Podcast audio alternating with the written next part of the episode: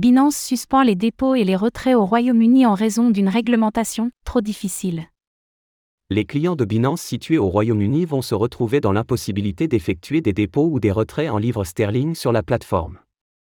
Et pour cause, son partenaire Paysaf a décidé d'arrêter de proposer ses services en raison d'un contexte réglementaire trop compliqué sur le sol britannique.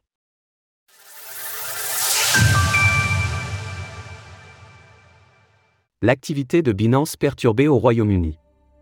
Binance, le plus grand exchange de crypto-monnaies au monde, a informé ses utilisateurs britanniques qu'ils ne seraient plus en mesure de retirer ou déposer des fonds en livres sterling sur la plateforme locale, que ce soit via carte bancaire ou virement bancaire.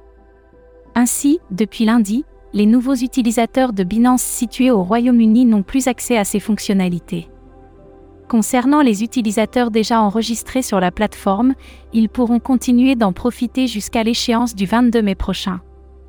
Via un communiqué, PaySaf a invoqué un contexte réglementaire trop peu clair au Royaume-Uni pour continuer de proposer ce type de service nous avons conclu que l'environnement réglementaire britannique relatif aux crypto-monnaies est trop difficile pour offrir ce service à l'heure actuelle et nous préférons prendre cette décision par excès de précaution.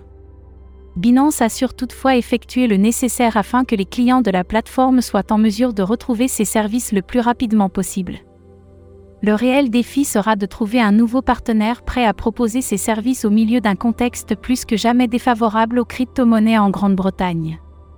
Les autres services proposés par Binance ne sont pas affectés par la nouvelle, selon un porte-parole de l'exchange.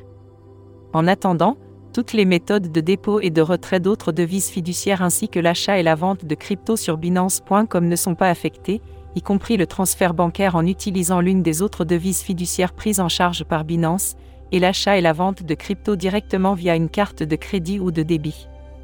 Binance précise malgré tout que la part de clients concernés par cette affaire ne dépasse pas 1% de ses clients totaux.